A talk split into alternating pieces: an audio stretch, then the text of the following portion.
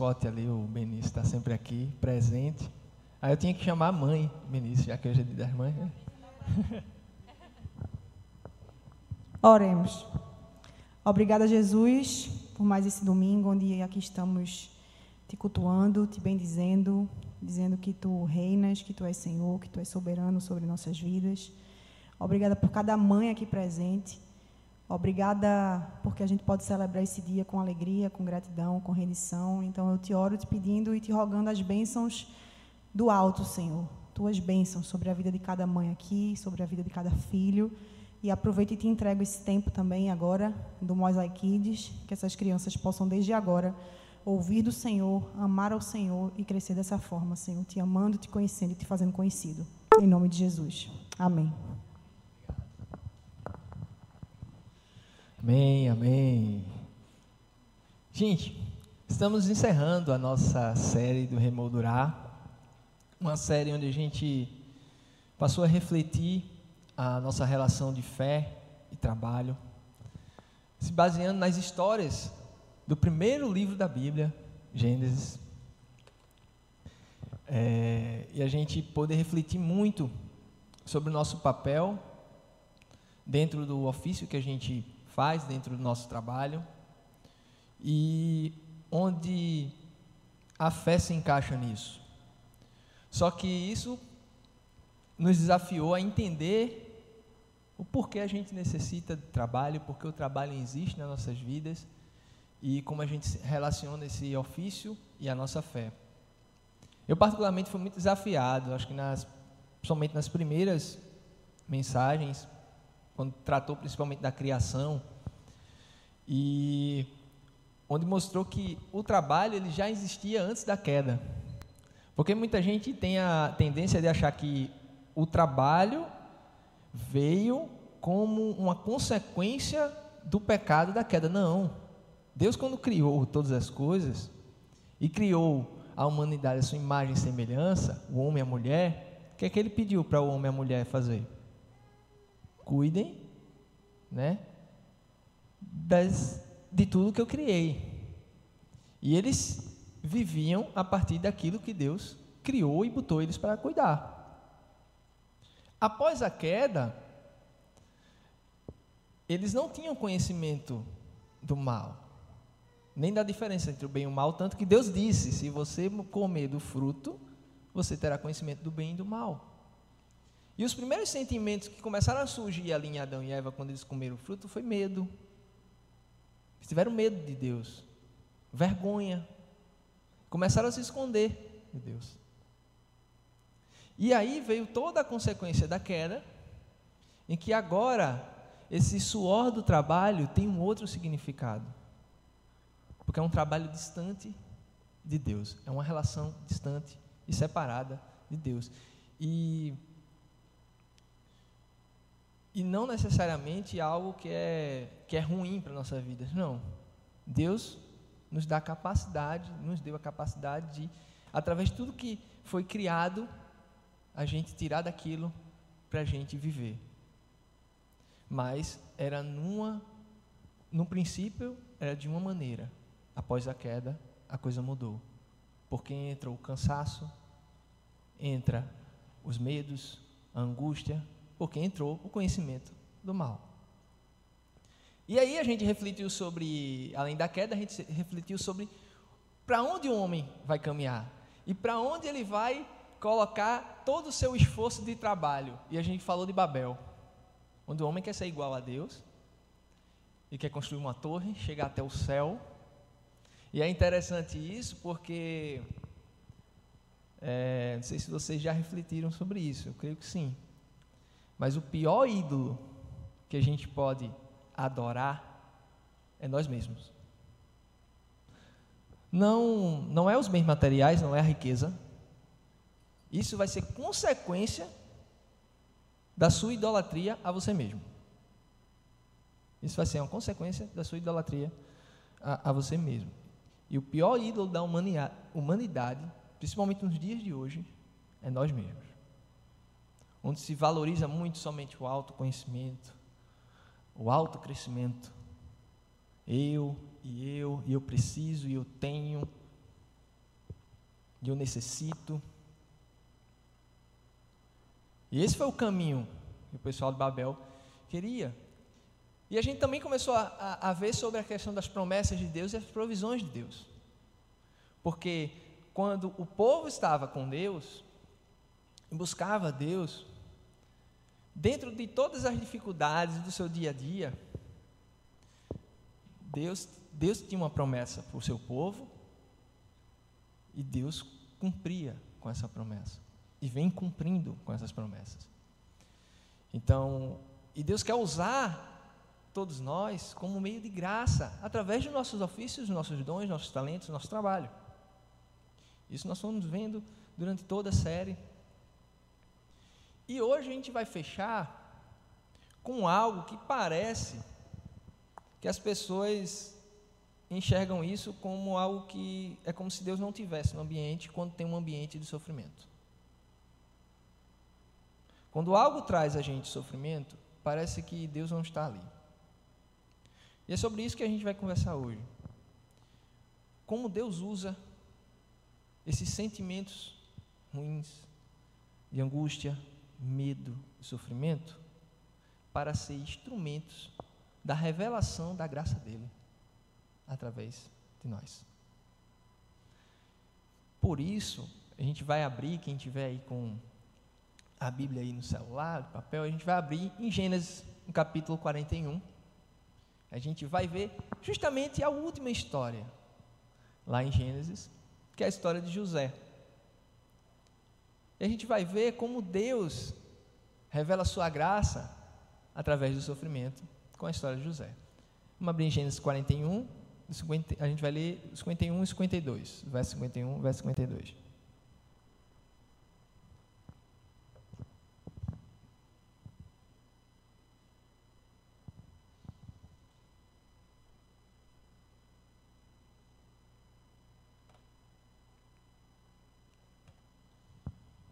Vamos ler. Gênesis 41, 51 a 52.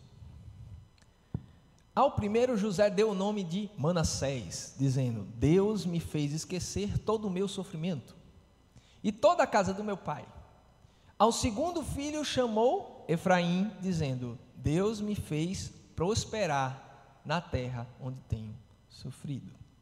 Queria destacar aqui o significado, obviamente, dos, dos nomes dos dois filhos, José, Manassés, porque Deus me fez esquecer de todo o meu sofrimento.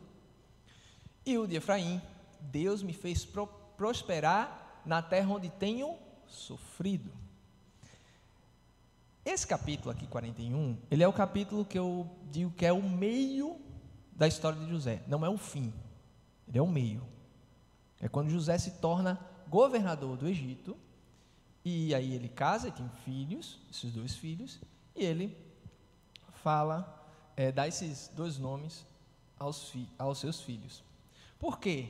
Porque José sofreu e veio sofrendo dentro daquela terra, porque ele, ele foi vendido como escravo pelos próprios irmãos, depois ainda foi se tornou prisioneiro injustamente, porque ele foi preso injustamente, e se tornou governador do Egito. Aí parece realmente algo meio contraditório, meio difícil. Como, como assim? Ele foi escravo, depois a, a prisioneiro e se tornou governador? A gente vai ver um pouco disso aí. Mas antes eu queria voltar um pouquinho a, a uma série que a gente fez no ano passado, para falar sobre um personagem, depois eu volto para José, que é o personagem chamado Elimelech. Ano passado a gente fez uma, uma série com base no, no livro de Ruth.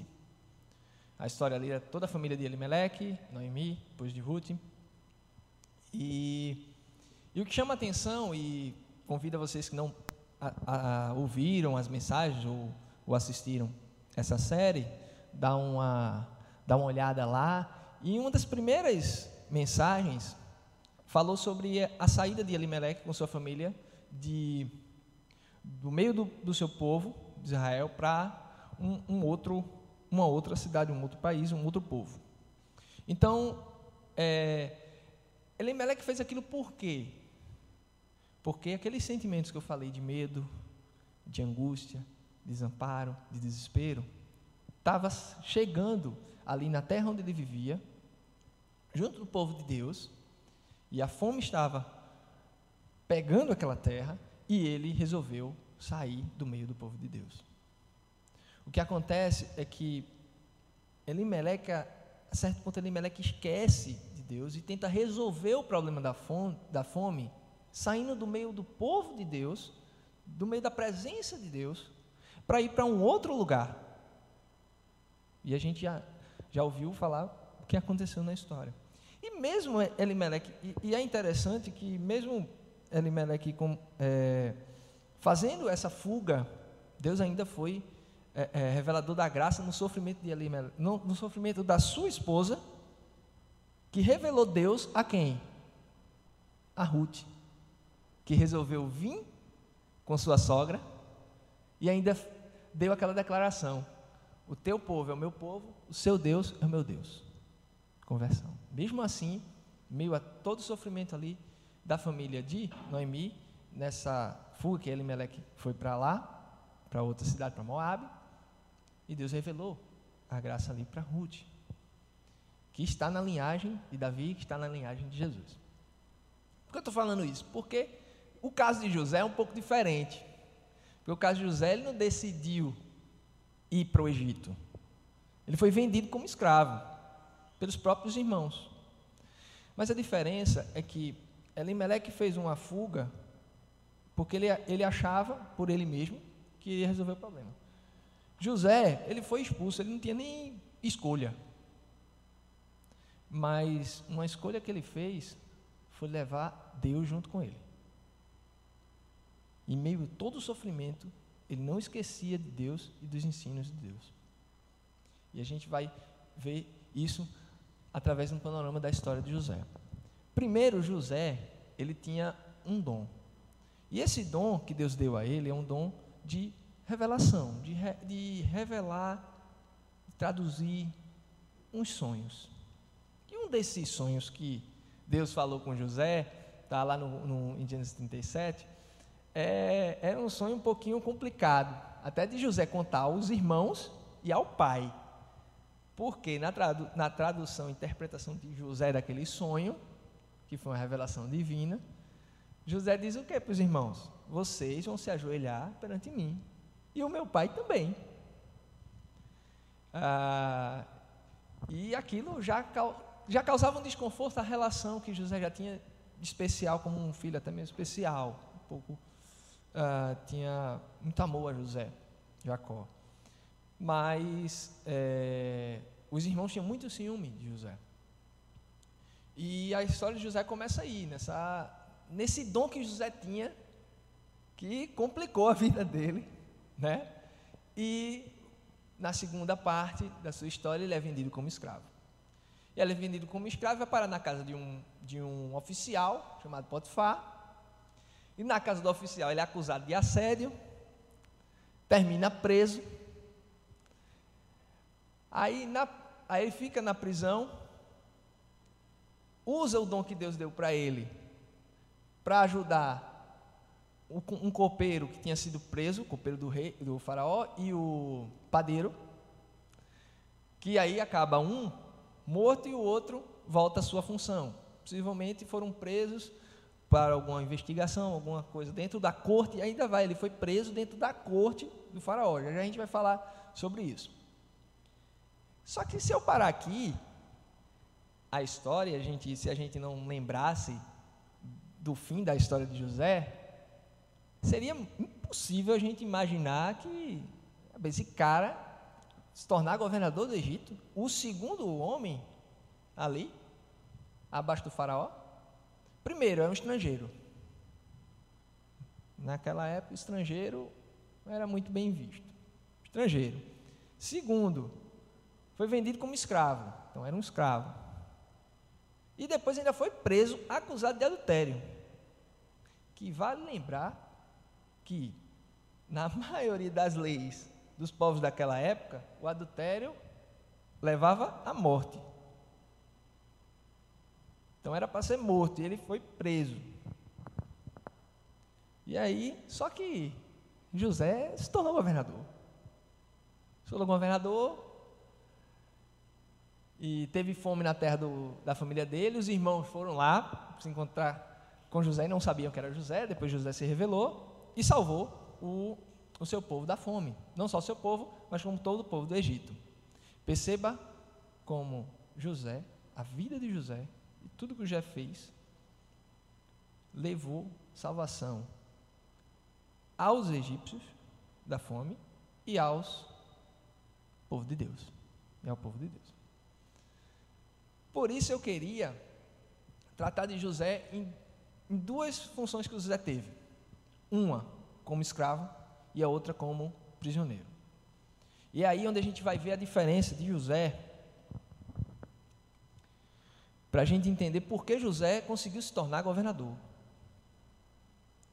Porque José estava vivendo em meio ao sofrimento, mas José estava sempre com Deus. No capítulo 39, ele diz aí: O Senhor estava com José, de modo que ele prosperou e passou a morar na casa do, do, do seu senhor egípcio. Perceba, José escravo, José escravo. E Deus foi abrindo aos poucos algumas portas para José. E uma dessas portas é que ele não vivia como um escravo comum. Ele vivia muito próximo do seu senhor. Quando este percebeu, o Potifar, que o Senhor estava com ele e que o fazia prosperar em tudo que ele realizava, agradou-se de José e tornou-se e tornou administrador de seus bens.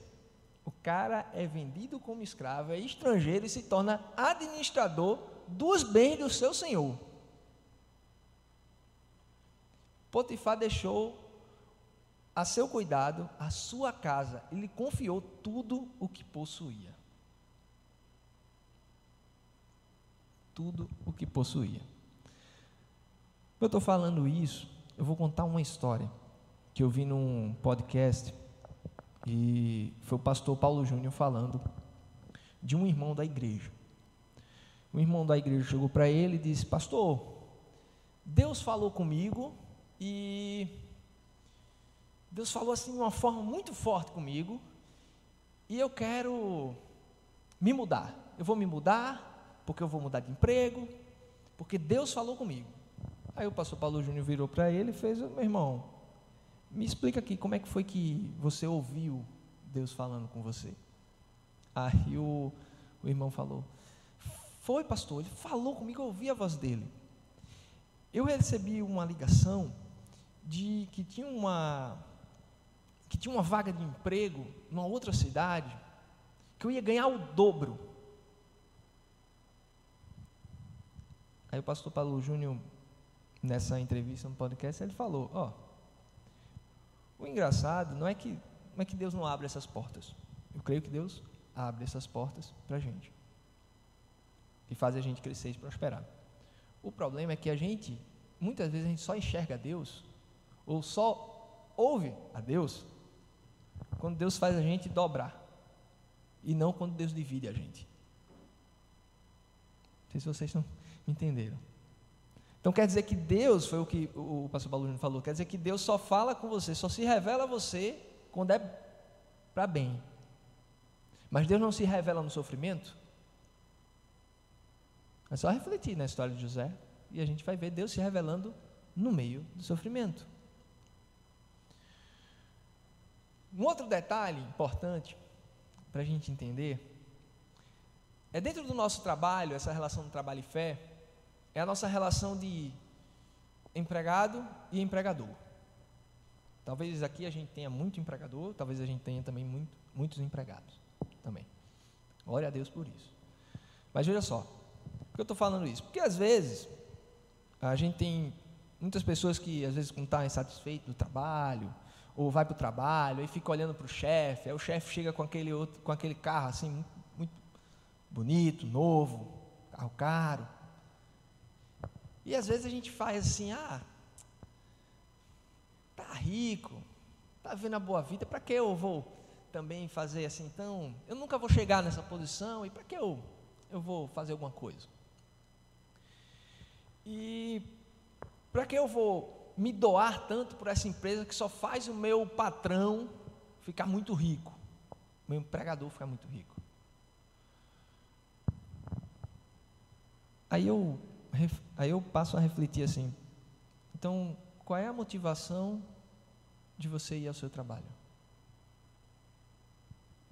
A motivação de você trabalhar é para você ficar rico ou para você usufruir da criação de Deus para você sobreviver e também, através dos dons que você tem, revelar a graça de Deus. Porque José, como escravo,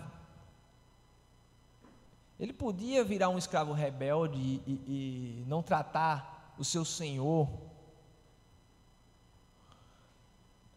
de uma forma boa, como José tratou. Pelo contrário, José fez o seu senhor prosperar. Porque José estava com o Senhor. E José sabia que onde ele pisasse, Deus estaria com ele. E Deus usaria ele para revelar a sua graça em meio ao sofrimento, em meio à dor. Uma coisa importante, meus irmãos, vou abrir um parênteses. Isso não quer dizer que você tem uma posição e não almeje crescer na sua profissão. Não, faz parte. Tanto que a gente já, já vai ler um texto que fala, que Paulo escreve sobre até os escravos, que se eles tiverem a oportunidade de serem libertos, que busquem. Só foi um parênteses para a gente não ficar muito confuso com a história. Mas foco na ideia que José, mesmo escravo, mesmo escravo, foi revelador da graça de Deus. Porque ele sabia que se o Senhor dele crescesse, ele cresceria junto. E muitas vezes a gente às vezes vai para um trabalho e a gente reclama, reclama, reclama e esquece que o dono da, da história e o dono da nossa história é Deus. E se Ele colocou cada um de nós nesses ambientes de trabalho, é porque Deus quer que você, eu, todos nós, sejamos canal da graça dele. Desde que o deixou cuidando de sua casa e de todos os seus bens, o Senhor abençoou a casa do egípcio por causa de José. A bênção do Senhor estava sobre tudo o que Potifar possuía, tanto em casa como no campo. Lá na, onde eu trabalho, na, tem, tem a sala da gente, que é o escritório do departamento. No andar, então, tem a copa da sala da gente e tem uma copa no andar do prédio. Então, contrataram uma pessoa para fazer a função da copa da, da, do escritório, da sala da gente. E eu confesso a vocês, meus irmãos, que eu fui uma das pessoas que ficou um pouquinho incomodado. Uh, porque eu achava que eu posso muito bem me levantar com minha garrafa e andar alguns metros, encher minha garrafinha de água. Se eu quiser um café, eu posso ir na copa do andar e pegar um café. Mas Deus começou a falar comigo através da vida desta pessoa que foi contratada. Uma senhora muito educada, muito alegre. E Deus deu uma, um dom a ela, eu creio nisso. E, e me desafiou, principalmente quando eu estava aqui na primeira mensagem da série que o Rodrigo falou sobre essa questão a, a, da gente acordar na segunda-feira, às vezes com aquela preguiça, sem vontade de trabalhar, sem vontade de produzir, reclamando do chefe, reclamando do trânsito. E sem entender o propósito da gente no meio do trabalho de ser instrumentos da graça de Deus. E conversas com essa, ah, com essa pessoa, ah, Deus revelou muito da graça dele. Quando ela começava a, a, servir a gente, às vezes a gente, com muita tarefa, com a cabeça cheia, e ela chegava assim do lado com a bandeja e. Quer um café? Com açúcar, e com a preocupação, com açúcar, sem açúcar, com leite. e fazendo aquilo com uma alegria, gente, tremenda, tremenda, formidável. Que momentos de tensão dentro do escritório e somente o ofício dela, o ato dela fazer aquilo que é o, que é o trabalho dela, que ela, que ela conquistou, trazer tranquilidade. E esse é o sentimento que eu vim sentindo vários dias. E vários dias Deus falando comigo para me dizer, ó, você tem um trabalho, você tem algo que eu que eu dei a você, eu coloquei para você. Então seja instrumento da graça, assim como ela é instrumento da graça para você e para muitos outros. Isso foi um grande desafio. Grande desafio para mim. E esse era o papel de José. Você não estava preocupado se o, se, o, se o patrão é bom, se é ruim, se, se faz bem, se não faz bem. José tinha uma função: obedecer a Deus e, através dessa obediência a Deus, revelar a graça dele.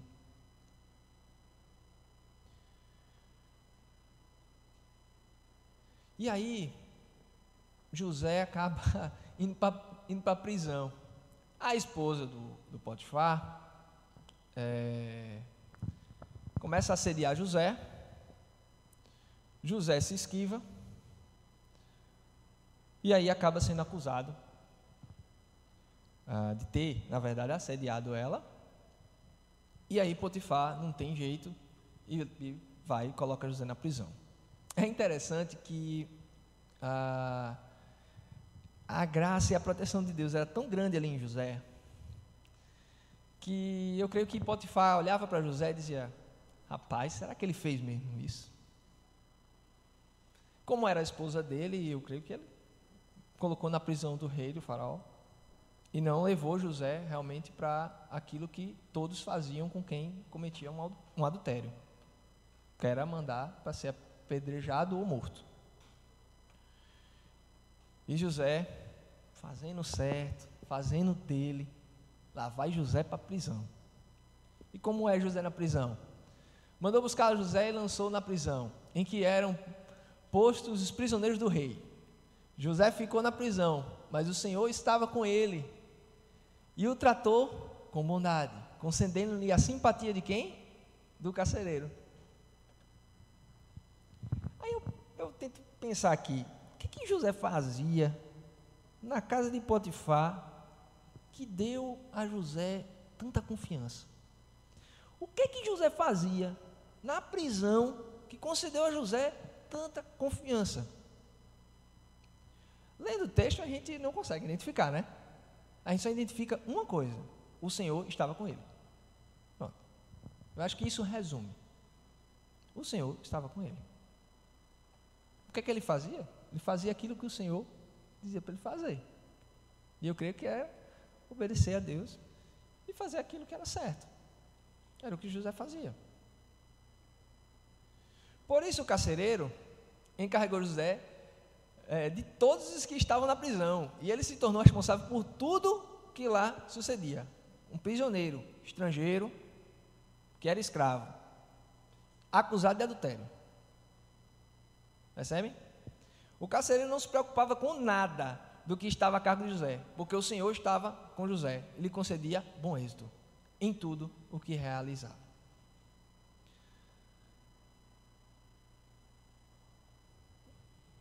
Assim é brilhante. A gente olha isso e fala assim: como ele conseguiu isso? Como ele conseguiu isso? Foi preso o copeiro e o padeiro, que eu já tinha falado, e o copeiro padeiro preso, é, possivelmente para alguma, alguns comentaristas falam que talvez alguma investigação ali na corte, tanto que depois os dois saem da prisão, um acaba sendo morto, que é o padeiro, e o copeiro volta a fazer seu ofício. Mas os dois foram lá para a prisão, presos por conta do faraó. O faraó mandou prender. E quem vai ficar responsável por eles? José. Eles ficaram presos por um bom tempo e o capitão da guarda colocou José sob a responsabilidade deles. Para quê? Para cuidar deles. Era o papel de José.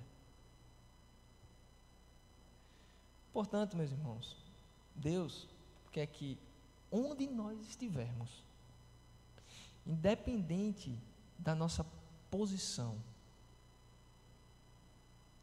independente da nossa classe, independente do nosso bairro, da nossa cidade, da nossa profissão, do nosso local de trabalho, que sejamos agentes da graça de Deus. E com o tempo, Deus vai se revelando através de toda a nossa história e através dos momentos de nosso sofrimento, dos momentos que nós sofremos. Por isso, eu até já comentei sobre esse texto de 1 Coríntios, capítulo 7. Não é um texto muito fácil, mas vou tentar simplificar um pouco para a gente entender e linkar a história de José.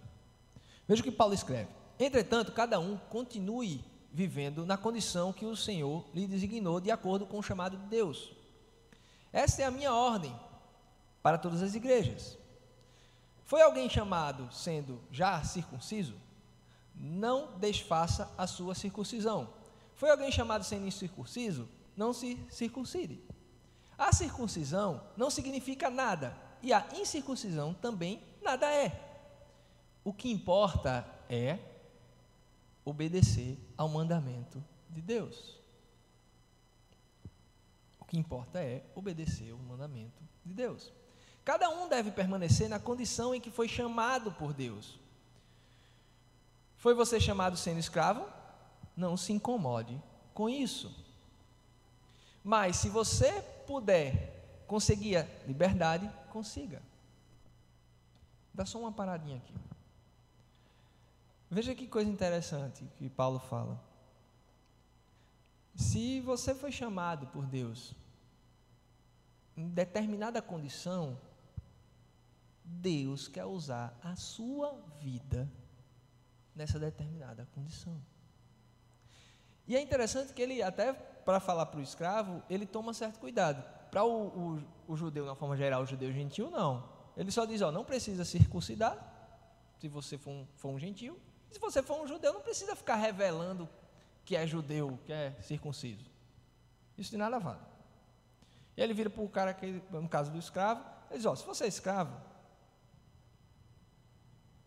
permaneça. Mas se você tiver a oportunidade de se tornar livre, se torne livre. Por quê? Porque a questão crucial é essa aqui. Pois aquele que sendo escravo foi chamado pelo Senhor, ele é liberto e pertence ao Senhor. Semelhantemente, aquele que era livre, quando foi chamado, é escravo de Cristo.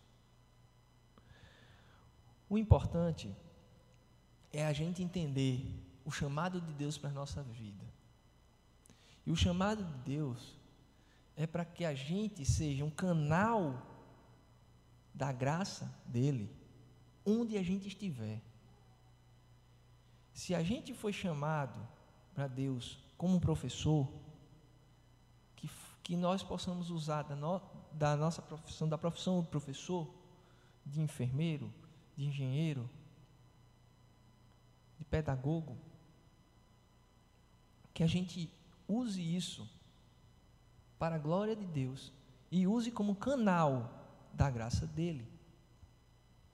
Se você quiser mudar, mude. Mas que a mudança que você faz, seja de trabalho, de emprego, seja de profissão, seja de cidade, que seja guiada pela missão que Deus colocou para você. Que possamos a cada dia é, fazermos a oração, que eu digo assim, a oração de. É, como é se diz assim? É, de ser usado por Deus. Dizer, Deus, mostra para mim quem é o povo que tu quer revelar, quer que eu revele a tua graça.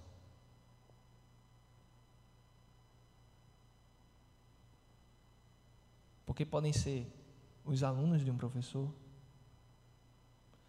podem ser os, os colegas da área de engenharia, da área de filosofia, seja numa oficina mecânica, seja numa padaria, aonde você faz seu ofício, que você seja um canal da graça de Deus. Tanto que Paulo aí finaliza, irmãos, cada um deve permanecer diante de Deus na condição que foi chamado.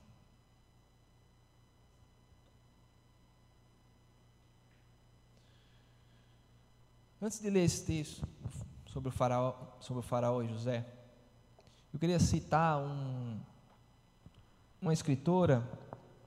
Ela escreve poucos livros, mas ela é muito conhecida por conta do marido dela. Inclusive a gente cantou músicas dele. Então, a esposa do Marcos Almeida, ela escreveu um livro sobre José. Ah, acho que é Vivendo Acima da Média. Um livro pequenininho, muito bom, que ela medita sobre a história de José. E ela diz uma coisa muito interessante. Diz assim: As dificuldades e as dores nem sempre são um sinal de que você está no lugar errado ou fazendo a coisa errada. Elas podem ser um sinal de que você é, está sendo aprimorado, transformado em um ser humano melhor. Vou repetir: as dificuldades e as dores nem sempre são um sinal de que você está no lugar errado ou fazendo a coisa errada elas podem ser um sinal de que você está sendo aprimorado e transformado em um ser humano melhor.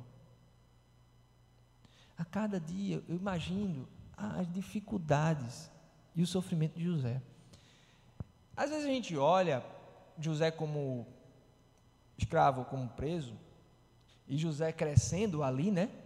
Que estava tudo uma maravilha para José. Não estava, não. Tanto não estava que Lembra dos nomes do fi, dos filhos de José e o significado dos nomes do filho de José? Só voltar lá para eu relembrar. Manassés, Deus me fez esquecer de todo o meu sofrimento. Isso aí já é depois, quando ele se torna já governador. Ou seja, no dia a dia de José, a saudade, é, a dor, o medo, batia em José. E vários momentos Deus fazia ele esquecer. Principalmente quando levou ele a um patamar que era é, difícil de imaginar. E quando ele dá o nome do filho do mais novo, Efraim, Deus me fez prosperar na terra onde, onde o quê? Tenho sofrido. Deus me fez prosperar na terra onde tenho sofrido.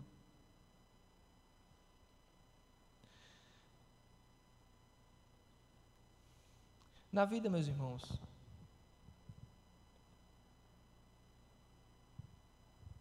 nem tudo são flores, né? Muita gente diz.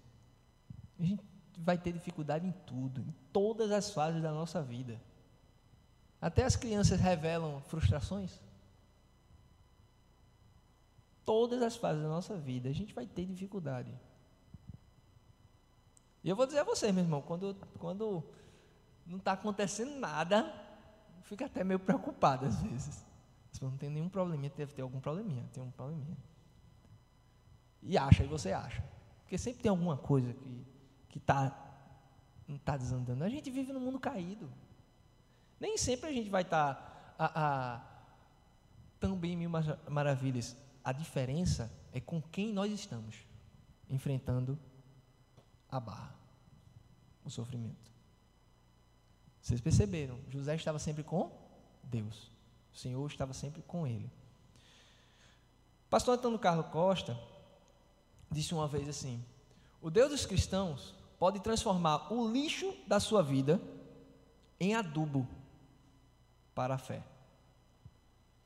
O Deus dos cristãos pode transformar o lixo da sua vida em adubo para a fé. José não olhou para ah, para o seu sofrimento como uma atitude desesperada e egoísta. Lembra de Elimelec? Estava lá com o povo de Deus, chegou a fome, vamos, pegou a família e vamos lá para Moab, a terra cheada de, de, de, de idolatria. Perdão. E José estava onde? No Egito, é? Idolatria é o que não faltava no Egito. Mas ele estava sempre com Deus. E é, e é tão interessante quanto como José revela que Deus estava com ele ao próprio faraó. O faraó chega para José e faz, o faraó teve um sonho, né? E toda aquela história de José com o copeiro e o padeiro, que José revela um sonho para o copeiro e para o padeiro, faz com que o copeiro lembre de José quando o faraó tem um sonho e manda chamar José, porque ninguém estava conseguindo explicar o sonho do, do faraó. Aí o faraó chega para José: Você é capaz de interpretar? O que é que José fala? Isso não depende de mim, depende de Deus. Ele que dará uma resposta favorável. José tinha um dom, mas ele reconhecia que aquele dom não era dele, foi Deus que deu a ele. Todos nós temos dons, temos, temos ofício, nós aprimoramos nossos dons, mas que tudo isso possa relembrar a gente que foi uma dádiva de Deus.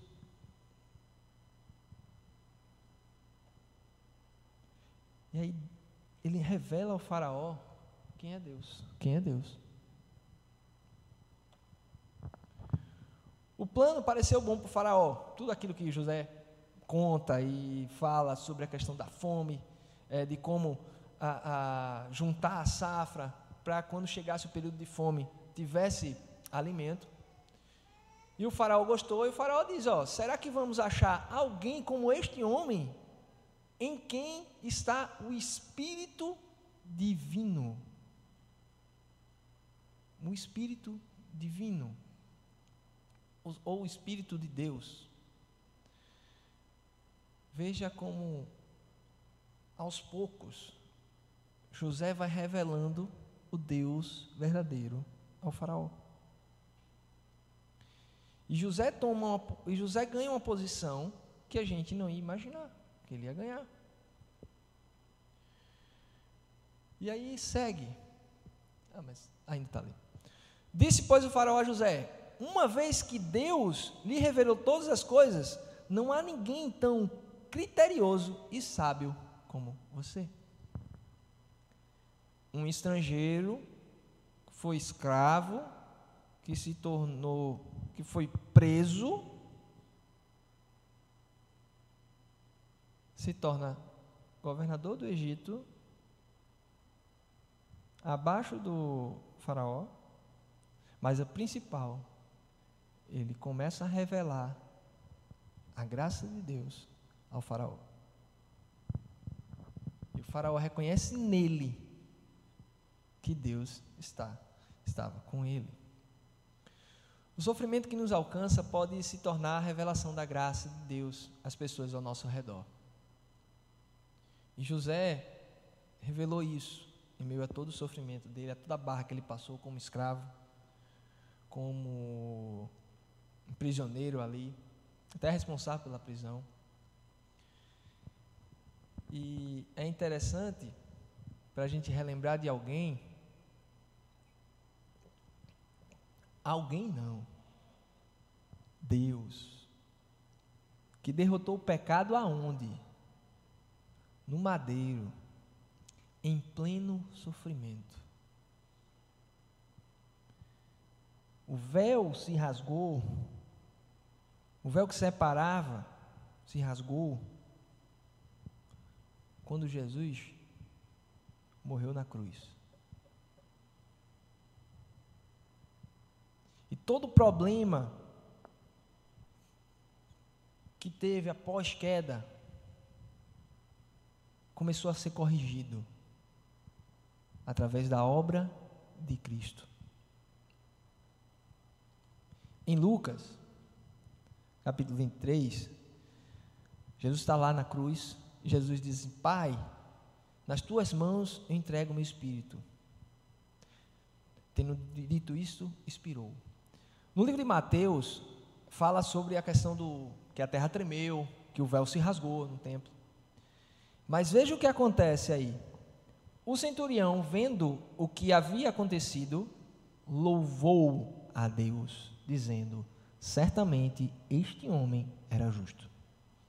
E todo o povo que se havia juntado para presenciar o que estava acontecendo, ao ver isso, começou a bater no peito e afastar-se. Bater no peito e afastar-se é simplesmente sentimento de vergonha. Porque o mesmo povo que estava pedindo para que Jesus fosse crucificado e soltasse Barrabás, naquele episódio com Pôncio Pilatos, era esse mesmo povo que estava acompanhando o sofrimento de Jesus na cruz.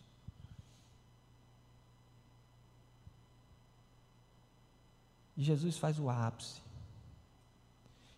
Ele revela a graça de Deus, o plano de Deus de nos transformar e de nos chamar para ser revelador da graça e do evangelho dele. Porque foi no o ponto crucial para que o véu rasgasse foi aquele que carregou todas as nossas dores no madeiro, em meio ao sofrimento. Então, em meio ao sofrimento, Deus foi revelador da maior graça possa ter, o maior perdão possamos ter. Da abertura e da ponte através da cruz que nos liga a Deus, nos dando a esperança de um futuro da mesma forma que era no princípio.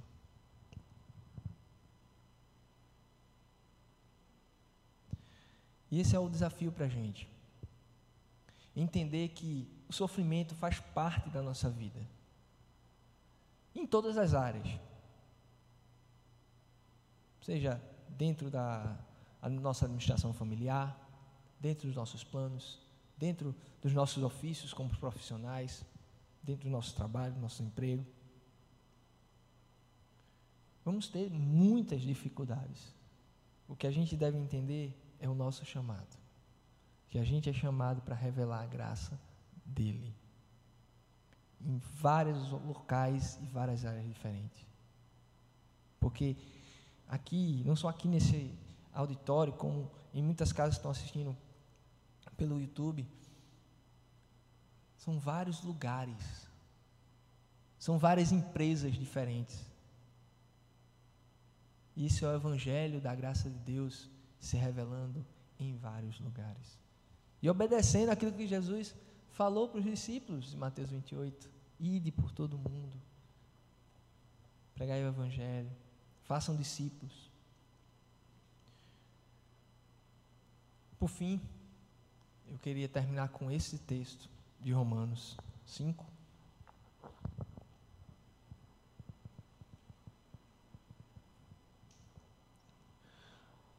Não só isso, mas também nos gloriamos na tribulação. Porque sabemos que a tribulação produz perseverança. E a perseverança é um caráter aprovado, e o caráter aprovado, esperança. E a esperança não nos decepciona porque Deus derramou seu amor em nossos corações por meio do Espírito Santo, que ele nos concedeu. Deus não somente se revela na bonança, não. Ele se revela e nos ensina muito. É na tribulação. É na tribulação. Muito na tribulação. Eu vou falar um negócio que eu, não, nem falei de manhã. Vocês vão ser privilegiados. Pelo menos está gravado, o pessoal da manhã ouvir. É porque eu não queria comentar sobre isso, mas acho que Deus mexeu um pouquinho para falar. Eu tenho hoje seis, seis, cinco, é, seis anos, cinco meses de casado. E os primeiros anos foi complicado. Muito complicado. Primeiro porque eu casei desempregado, né? Eu fui demitido em outubro, casei em dezembro. Demitido em outubro, casei em dezembro. E, e Camila era, era apenas universitária. Né? Ah, eu já era profissional, já, já era formado. E crise, meu amigo. 2015, pesado, né? 2015 para 2016. Então teve esse, todo esse período, né? Complicado. E não foi fácil, não. Mas a gente foi vivendo, depois voltei para o mesmo emprego e tal. Então foi muito sofrimento. Quantas vezes, aí, abri um parênteses, quantas vezes você pegou um Uber e na conversa com, com o motorista, percebeu que ele tinha ensino superior? E uma das profissões, e mais, pelo menos acho que eu várias vezes já peguei em Uber, é engenheiro. E foi o que eu tinha que fazer. E fui. Fui dirigir. Isso que um dos primeiros anos do Uber, eu trabalhei lá. Ah, hoje eu não sei nem mais como é, é mas, mas Deus me agraciou com aquilo ali. E eu tinha que fazer. Era o que eu tinha que fazer. Ah, mas só porque, só porque eu tenho um, um ensino superior, com, capac, com grande capacidade, com boa experiência. Ah, eu não posso me tornar um motorista de aplicativo? Não, Deus quer me ensinar. Primeiro, Deus quer me trazer a responsabilidade, porque já que eram meus primeiros anos de, casamento, de casado, que eu tinha responsabilidade por uma casa. Tem um amigo que ele falou uma coisa que eu achei sensacional, até antes de eu casar. Ele disse, cara, o susto que eu tomei quando pela primeira vez eu acordei e olhei para o lado e tinha alguém do meu lado ali, eu fiquei com tanto medo. Esse amigo falou para mim. Aí eu falei, mas por que ficasse com tanto medo? Porque eu olhei para o lado e vi tamanha responsabilidade que Deus passou para eu ter. E aí meus anos de casamento foram andando, né? E aí chegou o câncer de Camila. Não, antes disso teve a morte do meu pai, o falecimento do meu pai também. Loucura, meu irmão, loucura. Loucura para aguentar. E foi. Bala, bala para frente, bala para frente.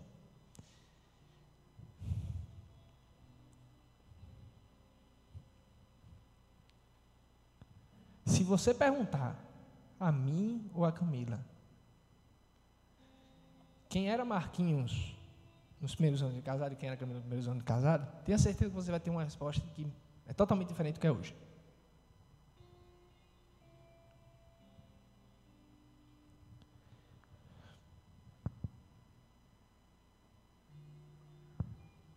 Porque Deus revela a graça dele. Porque estava sentado numa mesa, à frente de uma América, e ela muito profissional, e acho que até, até um pouco fria, mas eu acho que, a minha visão é que ela deve passar tanto por essa questão de dar esse tipo de diagnóstico né, de, de câncer, que eu acho que ela se segura bastante. Também que a, gente achou ela meio um pouquinho fria. A gente na frente daquela América, que não tem nada com Deus, com igreja, com nada. A médica foi falando para a gente, Camila já sabia mais ou menos o que era, porque ela é da área de saúde. E, e a médica foi e confirmou. Aí a médica olhou para a gente e fez, sim, e agora? Resposta minha e de Camila. Na verdade fui eu que falei mais. Não, eu só quero saber o que é, que precisa ser feito. Até porque eu sou uma pessoa mais objetiva. Não, assim, tudo bem, o diagnóstico é esse, a gente, a gente, a gente entende, a gente já sabe o que é. Mas quais são os próximos passos? Eu quero saber quais são os próximos passos. Porque se, se Deus nos deu isso aqui, desviou aquilo que a gente queria, beleza. Ele vai revelar a graça dele para a gente em algum momento. Mas o que, é que eu tenho que fazer? E ela foi para e ela foi conversou com a gente. Depois ela comentou com uma outra médica, que aí já era uma pessoa ligada à família, e ela ficou impressionada. Impressionada. E eu não estou querendo falar de mim ou de Camila, assim, de a gente não, mas não era a gente ali, cara. Não era a gente ali. Porque a cabeça e o coração da gente, se for falar da razão, estava quebrado. Mas Deus queria revelar a graça dele para aquela médica. Porque quando a médica foi falar com a outra, a outra disse: Isso é o Deus a quem eles adoram. E é esse Deus que na tribulação nos ensina a ser mais perseverantes. E é esse Deus que molda o nosso caráter. E é esse Deus que nos dá a esperança da vida eterna. Porque em meio ao sofrimento no madeiro, foi Ele que deu a nossa a oportunidade de revelar Sua graça, o Seu Evangelho e de, nos ligarem a Deus. Porque essa é a voz de Deus que está sempre falando através da vida de cada um de nós. Não só nas nossas alegrias, mas também nos nossos períodos de sofrimento. Que possamos ser, sermos desafiados a sermos como, como José, mas não só como José,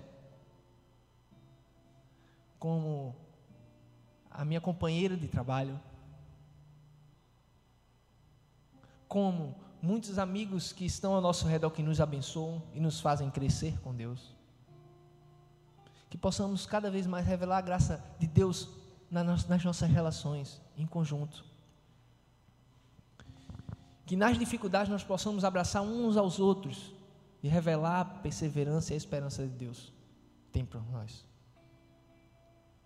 E que sempre possamos lembrar daquilo que Cristo fez por nós. Amém? Amém? Que esse amor de Cristo, que nós até cantamos, né?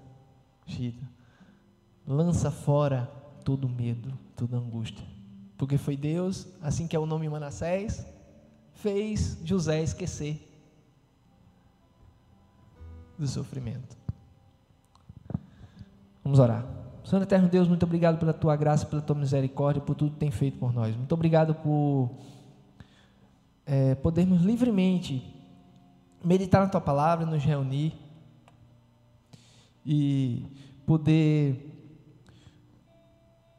livremente, Senhor, entender aquilo que tu quer para a nossa vida. Que tu possa nos ensinar dentro do nosso trabalho, no nosso emprego,